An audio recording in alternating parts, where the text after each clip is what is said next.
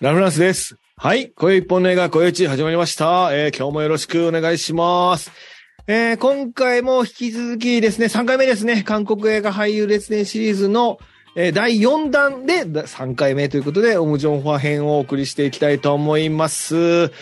えーもう、みんなだんだんヘロヘロになってきますけど、あの、今回も、えーゲストに来ていただいております。どうぞ。シネマクティブ東京支部の松です。はい。シネマクティブ名古屋支部の時計です。はい。トーキングスクエアのラロッカです。は？新番組トーキングスクエアのラロッカです。よろしくお願いします。はい。という、えっ、と、時計さんと松さんと3人でやっていきたいと思います。よろしくお願いします。おいおいはいおいおい、芸人でおとけさんも。出てんだよ、トーキングスクエア。おとけ、おとけさんも出てんだよ、あそうなのトーキングスクエアそうだよ。うんなんかドーキングスクエとヤラの人が来てます。よろしくお願いします。ラロカさんです。よろしくお願いします。お願いしますす。ます。ラロカさん、はい、はいとこ。ろで、最近、はい。韓流づいておりますか？あ、そうですね。そういえば、あの、ラフランスさんをこの前見、見、見ましたよ。なんかあの、僕がね、ちょっと窓開けたら、向こうのマンションの方に多分ラフランスさんらしき人が見えて、はい。で、なんかね、台所ゴソゴソしてるなと思ったら、うん。なんか持ってね、そのと隣の部屋に行ったんですよ。うん。で隣の部屋になんか若い女女性がいて、おう不倫なのかなってちょっと思いながらちょっとじーっと見てたらね、うん。お母さんの手の先がキラッと光って、うん。女性をね、ブスッとうわ刺しちゃったんですよ。うん。つまり、あなたが韓流です。え？あなたが韓流です。ラロカでした。やかましいわ。ああ、もう古畑出してきたらもう、もうやめよう、もう今日。今日やめやめや、もう。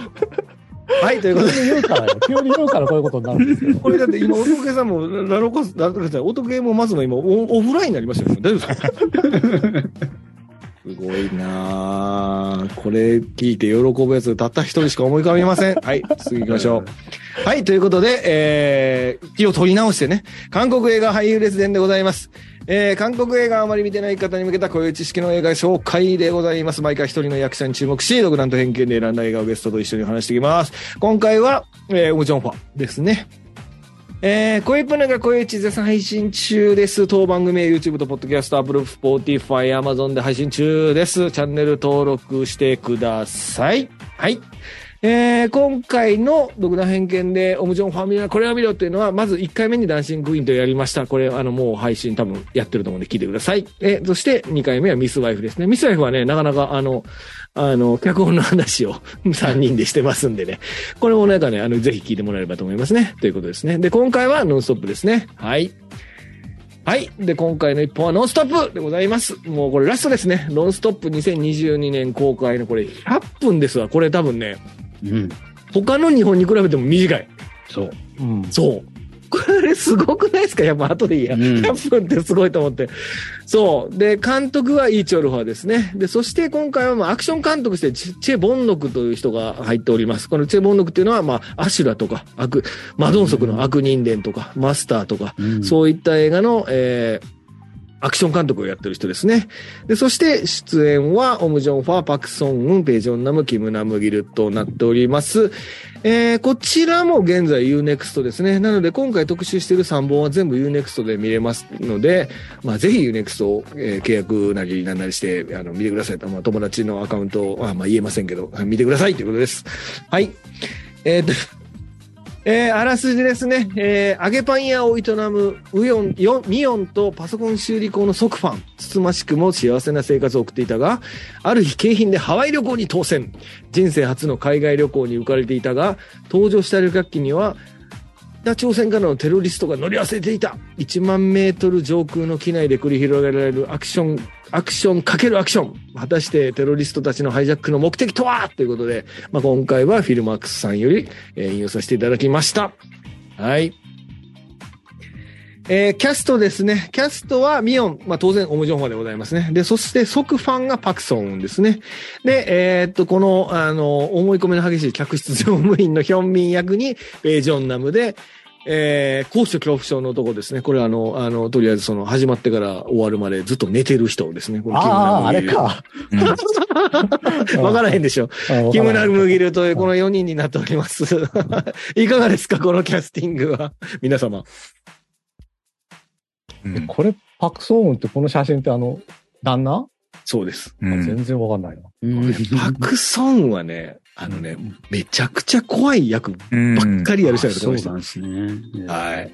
あの、まあ、一番有名なのはあれですよね。あの、あの、ファン・ジョンミンとイ・ジョンジェの、あれですよね。新しき世界ですか？そうです。新しき世界ですね。ごめん新しき世界のヤクザの役で出てくる。うんうん。韓国の岸辺一徳みたいな人ですね。あの、めあの、ああ、そうですね。確かに。あのね、怖いのも優しい役も全部できる人。うんうん。この写真見るとは黒幕感がありますけどあね。この人はね、黒幕感の役が多くて、今回だけ、今回が珍しいです。ああいうあのコミカルな役やる方が。うん、そのぐらいね、この人はね、本当に怖い役が多い役がですね。うん。そしてこの、あれですね、あの、高所恐怖症のとこ、キムナムギルですよね。これ多分、だから、ラルクさん気づかなかった。あの、冒頭から、あの、アイマスクつけてずっと寝てるだけの人ですよね。この人、このキムナムギルはね、ほんあの、特別出演なんですね、これね。で、あの、この人は役者としてもすごく有名な、と、と、ドラマとか出たらめちゃめちゃ視聴率取れるな、すごい有名な人で、うんあの、これ、あれですよ、あの、非常宣言のパイロットの人ですわ。ううんうんんそうそうそう。だから、そうそうそう。で、この人、いつもハワイ行くんだなっていう話です。うん。なるほど。え ー飛行機乗ったら必ずハワイ行く人なんですけど、うんこの客室乗務員のヒョヒョンミンいかがですか、ラカさん。いや、僕大好きですよ。この人最高でしたよ。最高でした。この中でも一番好きだと思います、そうだよね。このスパイに憧れる。そうそうそうう。うんんうん。いや、僕最高ですよねネタバレでありでもちょっと喋りたい。そうだね。うん。ぐらい大好き好それちょっとイケメンだし、なんかちょっと竹野内豊っぽいなと思って。そうなの。眉、眉毛太いんだよね、この人ね。な誰かに似てんだよな。誰かに似てると思う似てます。誰かに似て、日本人風の顔なんだよね。他の人はやっぱり韓国の人やなと思うけど、うんこの人だけなんかに、こってりした顔してるから、日本風やなとか思って。うん。この人とあの、チーフのあの、CA の人とのやりとりがもう最高ですよね。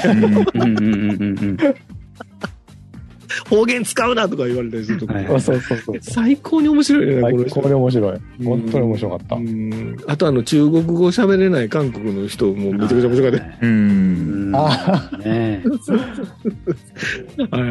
というね、あの主役、あの、キャストになっておりますね。はい。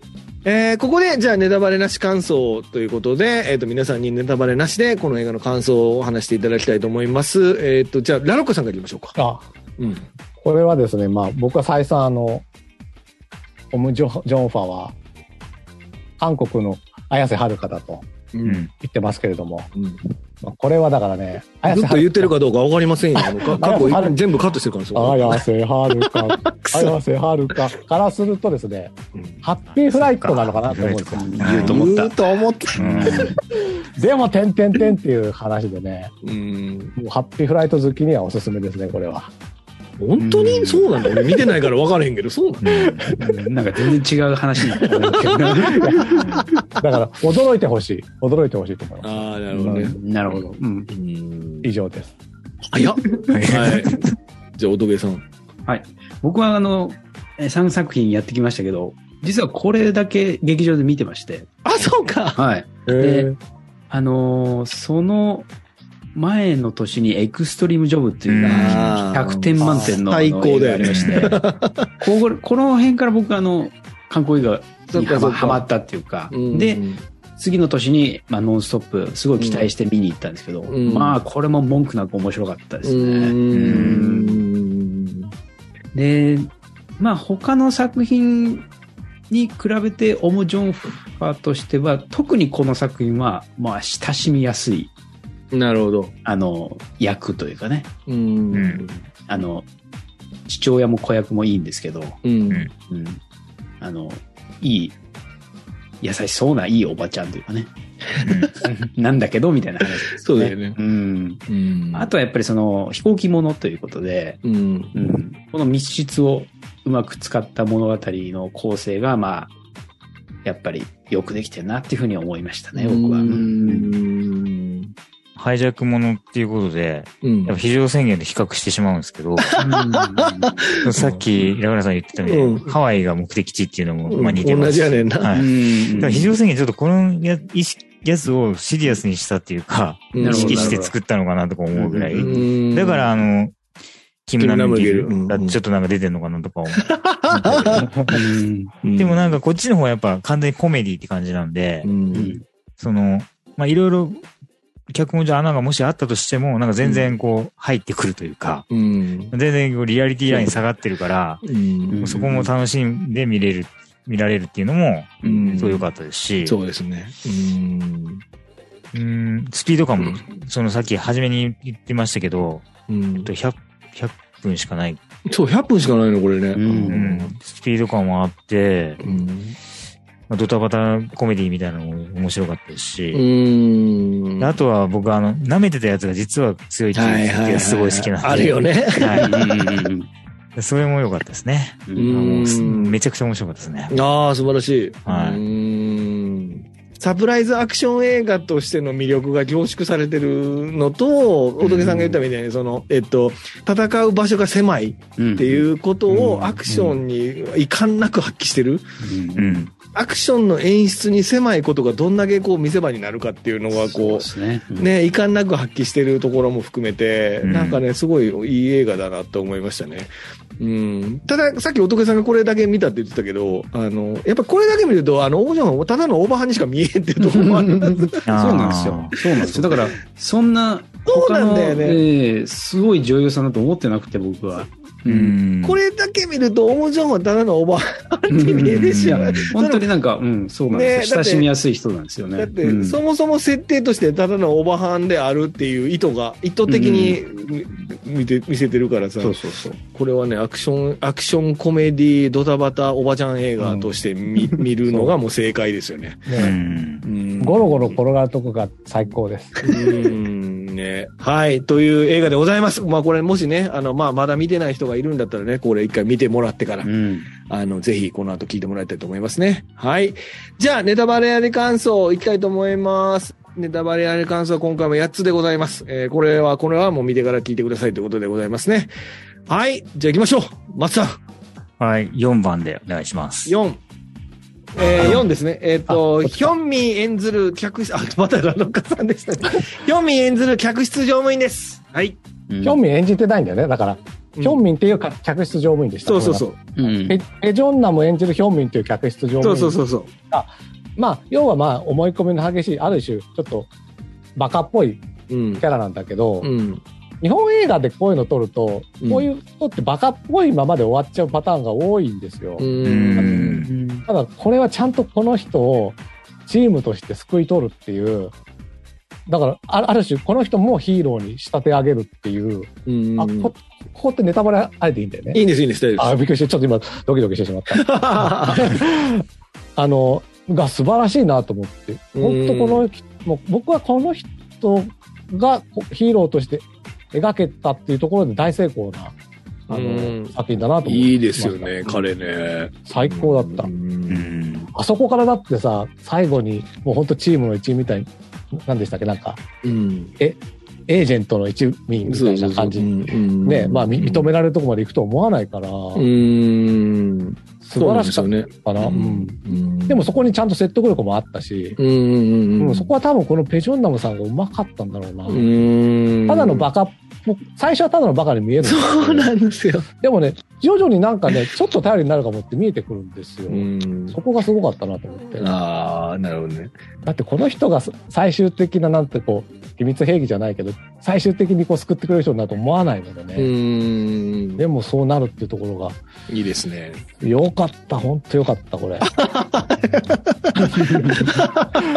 あ、あります、お時計さんが松さん、この、このヒョンミンについては。いや、これはやっぱ面白かったですね、この人ね。うんうん僕はあの、最後の、あの、国会議員を、うんあ、の、撃つのが、あの、面白かったですね。あの、であの、電気銃みたいなやつうんね。レレーザーガンね。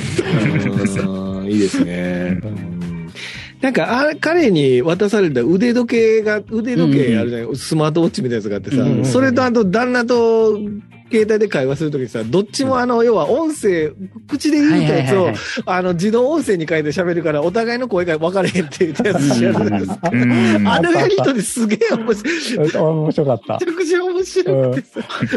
あれはね、スパイグッズってことなんですかね。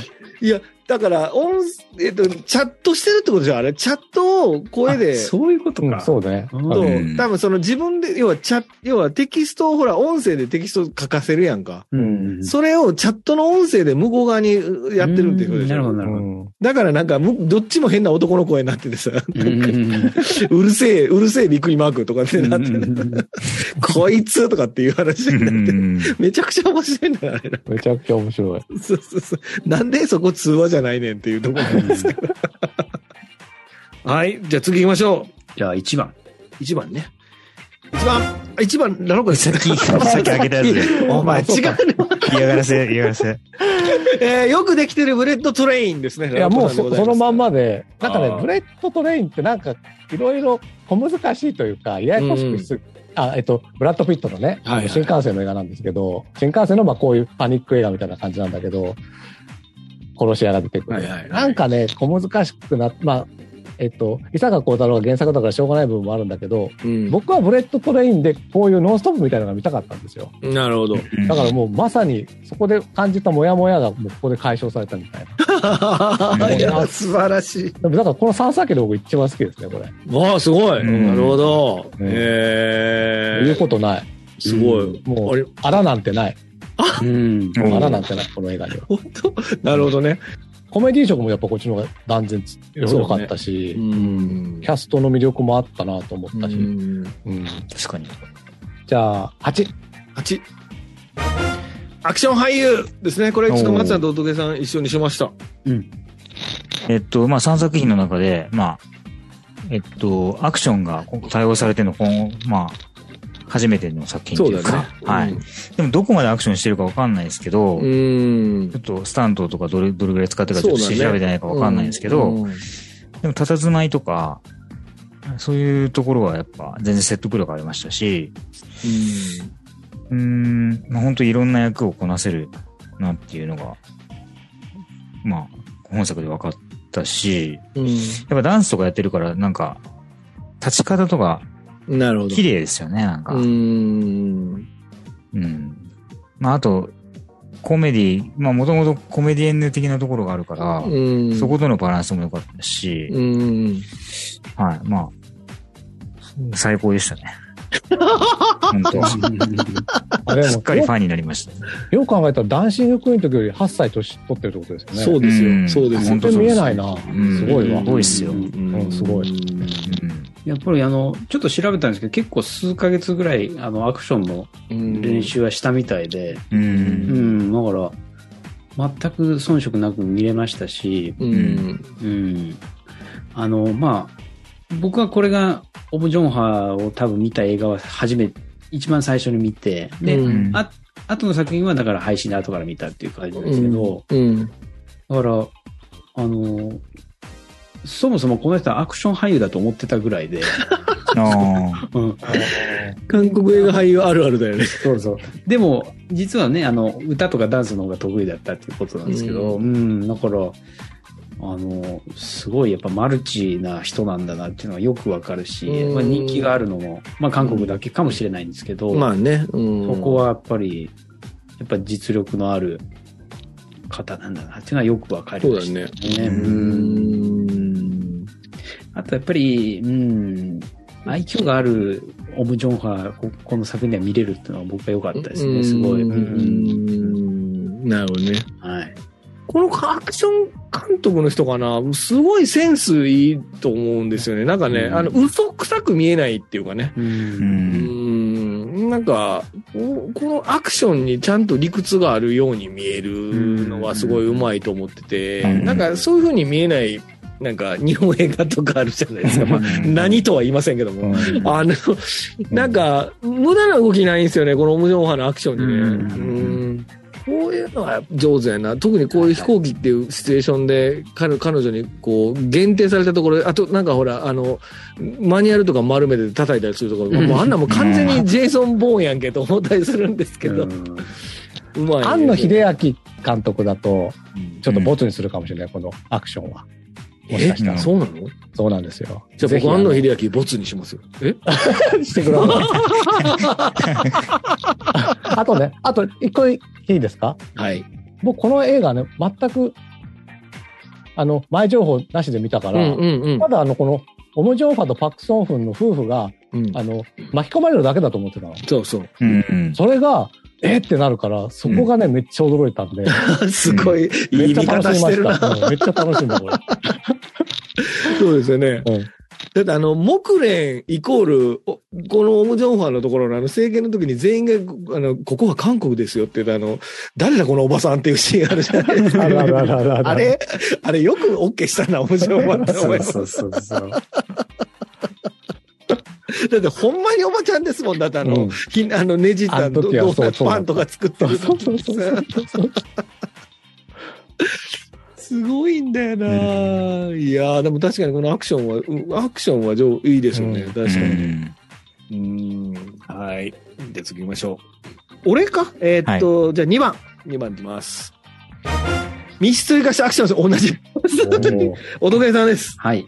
まあ、アクションは今ね、お話ししたんで、うん。まあ、ストーリーとしては、やっぱり、まあ、飛行機の中なんで、そのうんうん登場人物が限られるっていうところですよね、そうだねまず。うんうんあの、同じ人しか出てこないんですけど、基本的に。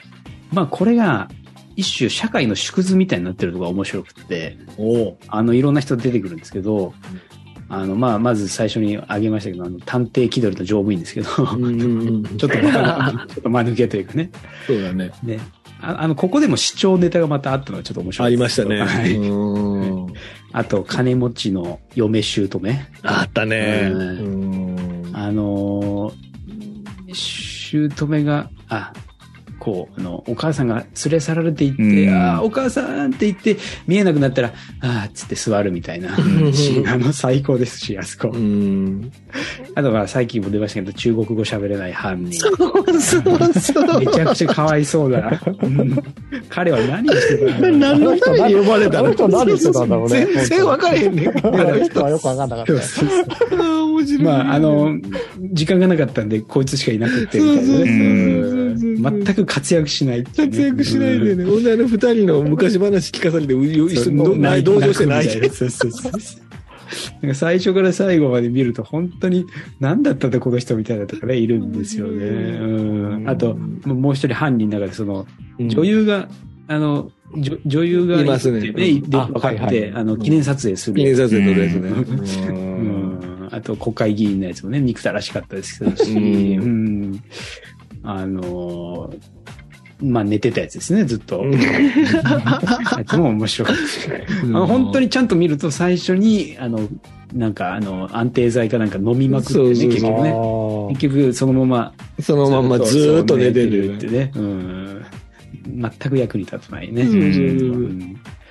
まあ、だから、こうこの、このいろんな人出てくるんですけど、まあこの映画の中にその、まあ最初の南北問題だったりとか、うんうん、男女の問題だとか、まあ嫁姑の問題はありましたけど、うんまあ政治家だったり芸能人だったり、まあ韓国では話題になりそうな人とかね、話題になりそうな内容、まあナッツリターンの話もちょっ夏はと出てきます夏目の話してるもんね。そうそう。そうそうそう夏目の話してる。こういうのが、こう、縮図的に描かれてるのはすごく面白かったですよね。ううんんで、なんか最後はもうみんな一丸となって、あの、犯人たちをぶったたいたりするみたいなね。そうそうそう。あの辺はちょっとこう、うんなちょっと泣けるシーンっていうかね。うんあの、彼らを戦ってる人たちを応援したりみたいな感じとか、うんうんあとまあその時にかかる音楽とかもすごい良かったですよね。そうね。うんこの辺がやっぱり脚本がうまいなっていう感じはすごくしましたね。うんうんなんか徹底的にコメディなんだよね。だからこれやっぱり。そうそうそうなんですようんだから非常宣言と比べると怒ってることは2たようなことなんですけど、そうそうそう。全くあの、全然違う。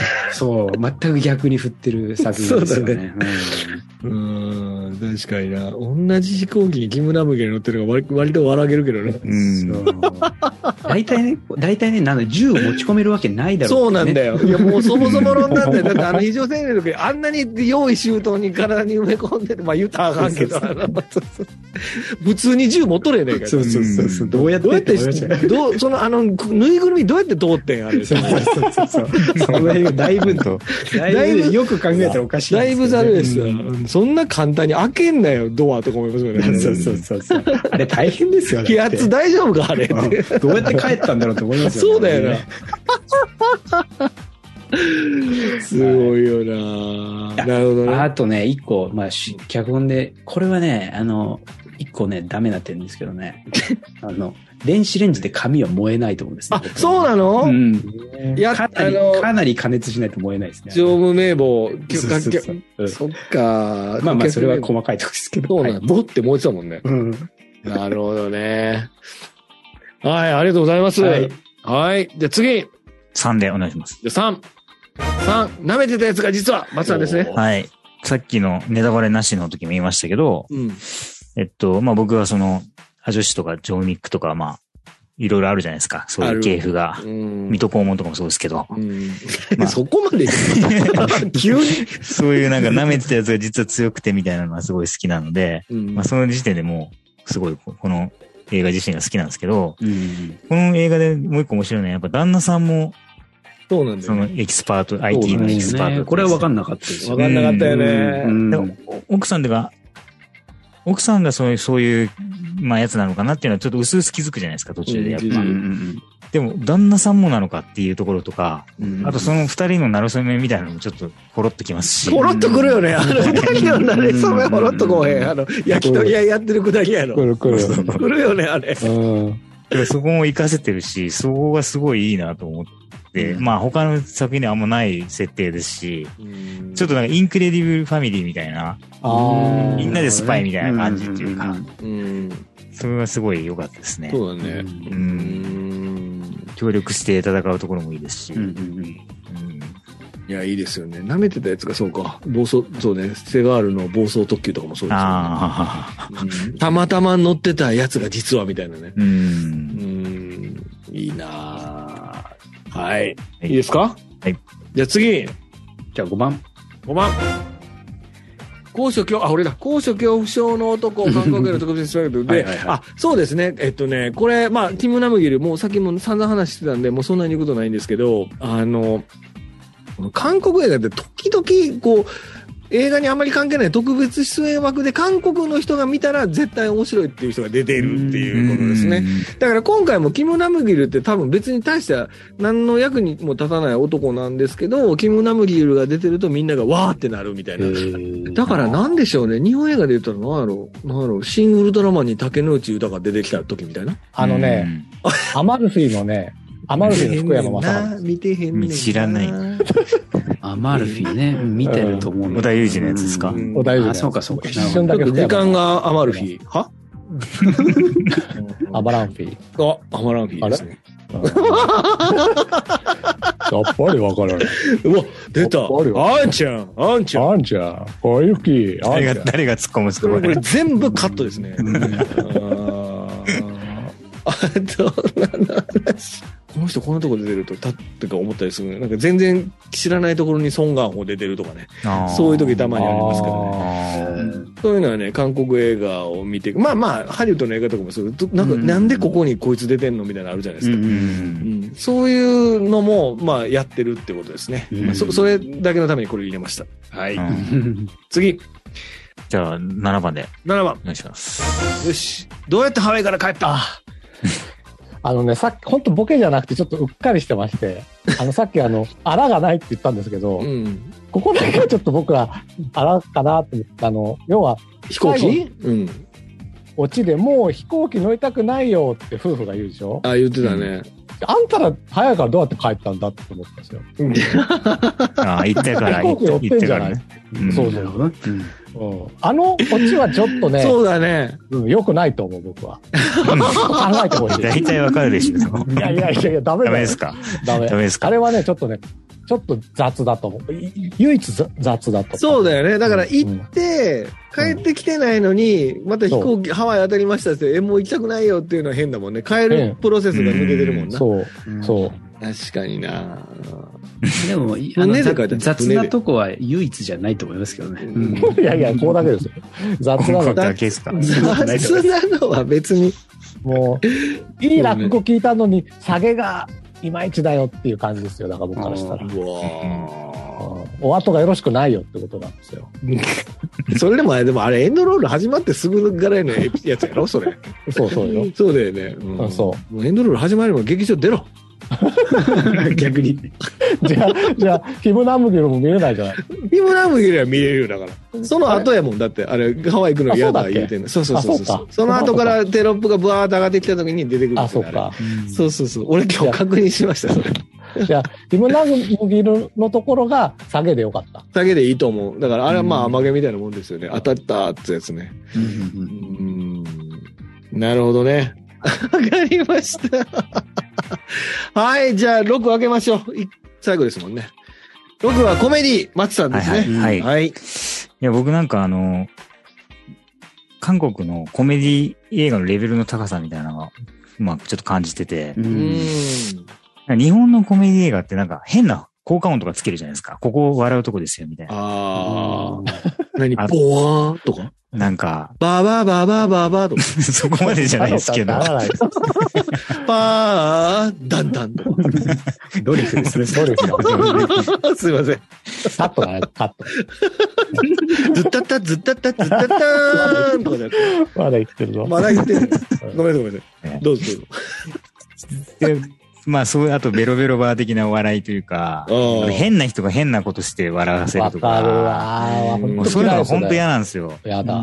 で映画的じゃないというか、だからね、そういうのがね、日本映画だと、ヘチョンナもやるやような役がずっとそれで通す感じなんですよ。あ、そうそうそう、そうなんですよね。そこを僕が今回がいいって認めてるとこ本当ろのね。本当バカみたいな、やんないようなバカみたいなことするんですよ。そうそうそう。でもちゃんと、あの、笑えるというか、まあ、リアリティもありながらのうん。変なことっていうかう、ん。まあみんながその、まあこういうことはあるかもしれないなっていう笑いをちゃんと提供してくれるっていうのもいいですし、まあこの、えっと、作品の中での、まあうんコメディのレベルっていうのも、まあこれちょうどいいぐらいの、もっとバカみたいになったらちょっと、まあちょっと拍子寝消しちゃうというか、冷めちゃうとこもあると思うんですけど、作品のリアリティラインに合うコメディバランスというか、うんそこも素晴らしかったなというふうに。うーん、なるほどね。はい。うんあとなんか、、まあ、話出てきてますけど、オム・ジョンハンが整形してるっていうことを、まあ、ネタにしたキャラというか、そうなんですよ。あれで、も、ほんまやとひどい話でいや、そうですよね。そこら辺もちゃんと受け入れてるオム・ジョンハンの懐の深さもすごいですし、あれ、老ける方向に整形したってことだってだから、に、だから、年上に見えるように整形してるんですよ、あれね。うん。そうそう。で、だからほんまはに2個しそうそう、旦那は気づいてなかったってことですよね。そうそうそううんでも、そこもいいじゃん。なんか、お前、年下、年上にはちゃんと敬意払えよって、急にあの、上から目線になれる旦那っていうのもあるからさ、そうなんかその、そうそう。あそこも面白かったですいいよね。うん急に嫉妬するところとか。そうそうそうそう。急にした、あの、そう、あの、北の情報員が近づくなってやつだ。ううん。いいよね。あと、娘や、娘のしたたかさみたいな。あの、女優に抱きついてさ、お母さんって言ってそうそうそうとかいいよ。うん。あの、娘の容姿の絶妙さね。そうそうそうそう。うん絶妙でした。あの、バレエの格好してるかよ、最初の。あの、うんなんてだから、この、絶妙やねんな、あの彼女のキャラがね。そううんいや、やっぱりあの、3作品、どれもそうですけど、子役の、子役絶妙だねあよのね。キャスティングが。クオリティが高いですよね。高いよねうん。変な、変な、整った子出てこうんそうそうない。言 い言い方悪いけどさ。うんあの子最高やねんな。最高だよ。うんなるほど。コメディセンスが、まあでもあれですよね。まあ日本のやつって、なんか、コント？なんかそ、そその、そこ、そこの、そこだけ限定してコントにしちゃう感じしません？コメディって。そうなんですよね。流れ関係なくだようね。ん。はいはいはい。うんそういうのがとても増えてるし、そういうのがね、当たってきて、ってるそう。で、うん得意なやつがそれやるでしょ。大体決まってるやん、それやるやつって。なんか、言いませんけど、誰と F は。さんね。誰とは言わへんけど、そうそうそうそう、それを言う役の人は大体この人が来て、その人が面白いことを言うのは、その、あんまりクソリに関係なく、うん M さんのことか。はいはい。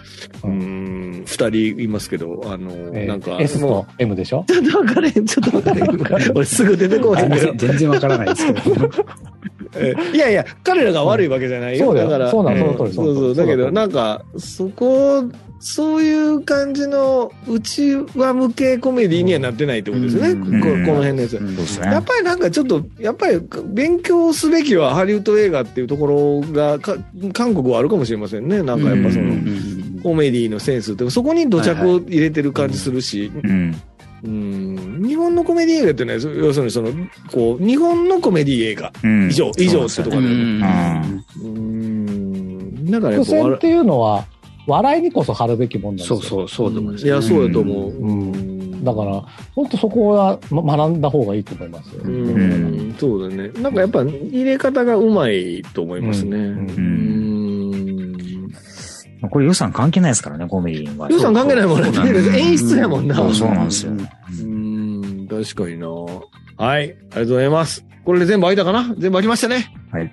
はい。ということで、えー、皆さんの総評ですか？これい、いかがですか？あ、そうだな。ここの総評は、えー、あれにしましょうか。三三本振り返りにしましょうか。うん。ううんん。い、いかがですか？この3本ノンストップで終わって、このオムジョン派特集、いお一方ずつ、いきましょうか。じゃあ僕から言いますけど、い、や、まあ足掛け8、ん ?10 年ぐらいの、だからさ、10年で、あ、そ8年ぐらい見てるわけじゃないですか。そうだね。うん。全然変わんないなっていうのが、まずすごい。ねうんどんすごい美容にお金かけてんだろうなっていう。確そうそう かにな。う。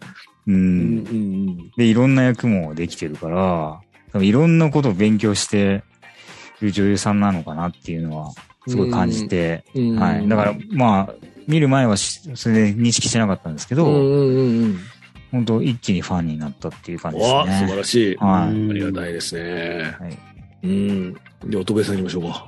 はい。あのー、どれも面白かったですし、うん。あの、やっぱりオム・ジョンファさん、その、マスさんも今おっしゃったんですけど、その、まあ、整形してるってことを自分で言ってるぐらいなんですけど、うん。それをまあ、なんだろう、俳優としてというか、女優としてもうそこを割り切ってやってるっていうか、うん。いうような意味を感じるんですよね、僕は。うん。うん、だから、あの、かといって別に綺麗な人の役ばっかりやってるわけでもなくて、うん。うん。どっちかっていうと、おばちゃんの役。今回だっておま、いや、おば、だから今回のさ、もうおばちゃんやってる人多いですからね。だからそこが女優魂というか、なんかすごいなって僕はやっぱり思いましたし、うん。で、アクションもできるし、歌も踊りもできるみたいなところですよね。やっぱりあの、一番韓国で女優といえばって言った時に出てくる人でもあるのかなっていうのはやっぱり思いましたよね。うん。だから、この3作、どれも面白かったですね。ああ、よかった。うんうん一本だけ4分の3からエンジンかかってたね。まあでも、あの、あの、それは、やっぱりでも、最後、いやでも、あれなんですかね、最後にやっぱり、いい人に見えてくるんですよね、この人。そっかあの、顔の。それで全てよしやな顔そうそう、そういう。力技もね、やっぱり、まあこれは脚本の部分かもしれないんですけど。そうねん。力技は大事ですか、韓国映画。そうそう、韓国映画やっぱりらしいなってところはあって。うんなるほどねでも、最後見終わった時の満足感っていうのはやっぱ大事だと思ううんんで、それはやっぱりどれもありましたし。なるほど。うん。ありがとうございます。はい。で、ロコさん、いかがですか？はいはい。まあ僕、そのダンシングクイーンの時も言いましたけど、やっぱりこの、ちょっと飲み込みづらい設定みたいなのを、うん。やっぱりこう力技で説得力を持たせるオム・ジョンファっていうのはうん。素晴らしかったな。どの作品もね、やった思ってて。った。いや、うんいや本当いや、ミランだっていうことがあんまり気づかなかったんだけど、最初は。あ、ミランって言ってあの、ドラマのね、ね私たちのブルース。の。うん、なんか、僕があの時に、あ、この話好きだわと思ったのは間違ってなかったってことなんですよ。もう、よかった。やっぱりこの、えっ、と、オム・ジョンファンさんが良かったからだと。思思いますねうん。ここだけでもやっぱりね、医所長のあまりにも適当な説明は納得いかない。まだ、それ前回の回やね。あそうですぜひ、ミス・ワイフ見てください、皆さんそうですね。な納得いかないから。あそこだけは納得いかない。なるほどね。はい。ありがとうございます。ありがとうございます。そうですね。ええまあ、彼女、そうだな、まあ、彼女の魅力はやはりコメディエンヌとしての魅力が非常に上手に引き出してる映画が多いことかな。まあ、もちろん多分、もっとシリアスな映画も多分ある、ある、あると思う、いやもう実際にあると思うんですけど、やっぱ、やっぱ光るのはこういう映画なのかなと思いますね。だからこれがやっぱり、あの、前回も話、前回か前々回話しましたけど、やっぱ他の女優さんとは違う魅力だと思うし、こういう映画で韓国映画入ってほしいなって気もしますよね。なんかやっぱり、あの、なんかすごいこう、首が飛んで血だらけになるような映画見るよね こういう映画で韓国映画に入門してもらうのはとってもいい入り口としてはいいなって思いますし、うん。こういう面白い映画いっぱいありますからっていうことと、やっぱりその俳優の、なんでしょうね、質の高さですか？やっぱりこう出てくる役者の質の高さ、子役の話聞きましたけど、なんでしょうね？ああの、やっぱ厳しいと思うんですよね。やっぱりこういう、あの、役者の世界でも、あ生半可な人はなかなかなれないっていう条件もあると思うので、やっぱり出てくる人は本当にこう、生え抜きの人ばっかり見てますから、生え抜きの人ばっかりの演技は当然素晴らしいので、やっぱり彼らの演技はやっぱちょっと抜きに出てるのはもう当たり前ですよね。うんうん。だからそこはもう、でもそこはやっぱり、そそれは、その抜きに出た演技を楽しむことこそが韓国映画だと思うので、まあ、やっぱりそういう新人が出て荒削りっていう映画とか、まああんまないんですよね。やっぱ韓国映画だとね。うん。だからやっぱり彼らのそのパフォーマンスの研ぎ澄まされたパフォーマンスを見る、見て、で、そしてその韓国の文化的な、その土着の、うんこう、泣き笑いうんみたいなものは、すで、食い物とか、そういったものをストレートにた、かん、楽しんだ方が韓国映画を見るのはいいのかな。だから他の映画の見方とは違うというかね。ううん。ん、そういうふうに見て、なんかそれでな泣いたり笑ったり、おもろい、おもんないって言ってもらう方がいいのかなっていう思いますし、うん。僕らだとやっぱどうしてもファン・ジョン・ミーとか、あの、その、チャスンゴと男の役者に行きがちですけど、こんなにね、うんうん素敵なキャラクターの女優さんが、いろんな、いろんなことができる女優さんがいますから、気にして見てもらえるといいのかなと思いますね。うん。はい。いや、自分で言ってるから割といいまとめでしたね。はい、ありがとうございました。はい、ありがとうございます。えー、3本、もう、長つ、長々と喋りってきましたけども、ありがとうございます。もう最後ですね。はい。えーっとですね、まあ、最後おまけですね。あと、えーっとですね、実はですね、この、あの、ファン・ジョンミンじゃない、ごめんなさい。えーっと、オム・ジョンファの、えーっと、ミス・ワイフとダンシング・クイーンに出てるこのラミランですね。うんうんと、えっと、オム・ジョンファは、これ、えっと、どちらもですね、4月以降からネットフリックスでドラマが始まるようですね。うんで、オム・ジョンファの方は、えー、医師、チャ・ジョンソクっていうドラマが始まる。韓国で4月やから日本でいつかわかりませんけども、まあ、あの、医学部を卒業した専業主婦が医療界への復帰を決意し、医師である夫との完璧な二重生活を送るストーリーということで、仕事ができる夫は妻を裏切ることにも、まあ、だから、えっと、20年ぶりに専業主婦を辞めて、もう一回医師になるっていうのは、まあまあ、オム・ジョンファありあるあるですわ、きっとね。うんうんと、えっと、で、あの、このラミラン、おばさんにしかラミランですけども、おばさんにしか見えないラミランは、えっと、良くも悪くも、だって母親というドラマ。あ、あとあれですね、あの、この間喋ったあの、えっと、サービスエリアにテント張って過ごしてる、あ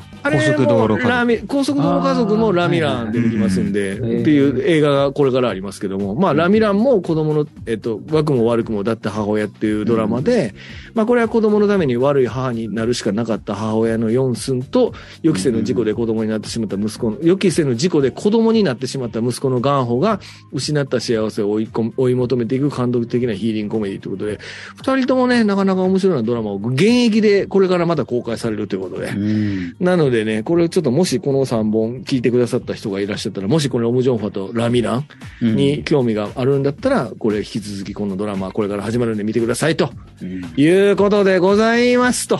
ではですね、あの、もうなかなか続け、この協力してくださった皆様にちょっと告知をしていただきたいと思いますね。はい。どうぞ。じゃあ、僕、松からなんですけど、僕はシネマクティブ東京支部っていうところで、ポッドキャストをやってまして、で、僕と音圭さんは、その、えー中で外伝という、まあ、別の枠として、まあ、新作映画を取り上げたり、あとは、まあ、たまに旧作の映画も取り上げますけど、基本新作の劇場公開されてるやつを、まあ、なまあ、だらだら話していくというような、ポッドキャストをやっているので、よかったら聞いてください。はいお。願いします。お願いします。ラロコさんはありますか？あ、僕ですか？えっと、はい僕はあの、まあ、シネマクティブの東京支部の方にも出てるんですけど、基本的にあの、広島東洋カープというプロ野球の球団を応援しているカープキャスト NC というポッドキャストと、あとそこから派生して、カープと野球の話はし、のはカープと野球の話を題をするという、トーキングスクエアという、はい謎。のポッドキャストもやってまして、トーキングスクエアにはちょっとぜひ近いうちラフォーランスさんをお呼びしたいと、何かこう企画を考えてと思ってますので、今日はわかりました。はい。いやー、まあ、この3本喋りましたね。これ本当無情報なのでね、あの、もしかしたら全然回数伸びない可能性もあるので、もうその時はもうめげないでくださいということなるほど。これはもうしょうがないのよ。これマニアックなとこ言ってますからね。うんはいいや、でもね、本当にね、もし興味があったらね、ぜひ見ていただいたらね、まあ、この3本はほん、あんまあ、安牌な3本と言ってもいいと思いますけどね、まあ、この3本でなんか韓国映画のまた面白い感じみたいなものをね、体験していただけるのがいいなと思っております。ということですね。はい。はい。いいですか？はい。はい。では、えっ、と、今回の韓国俳優列伝は以上になります。えー、こういう一本の映画、こういう一は絶賛配信中です。当番組は YouTube と Podcast、Apple、Spotify、Amazon で配信中です。えー、チャンネル登録をぜひぜひお願いします。ということで、今回は締めたいと思います。お送りしたのはラフランスと、松と、時計と、ラロッカでした。はい、ありがとうございました。ありがとうございました。ありがとうございまた。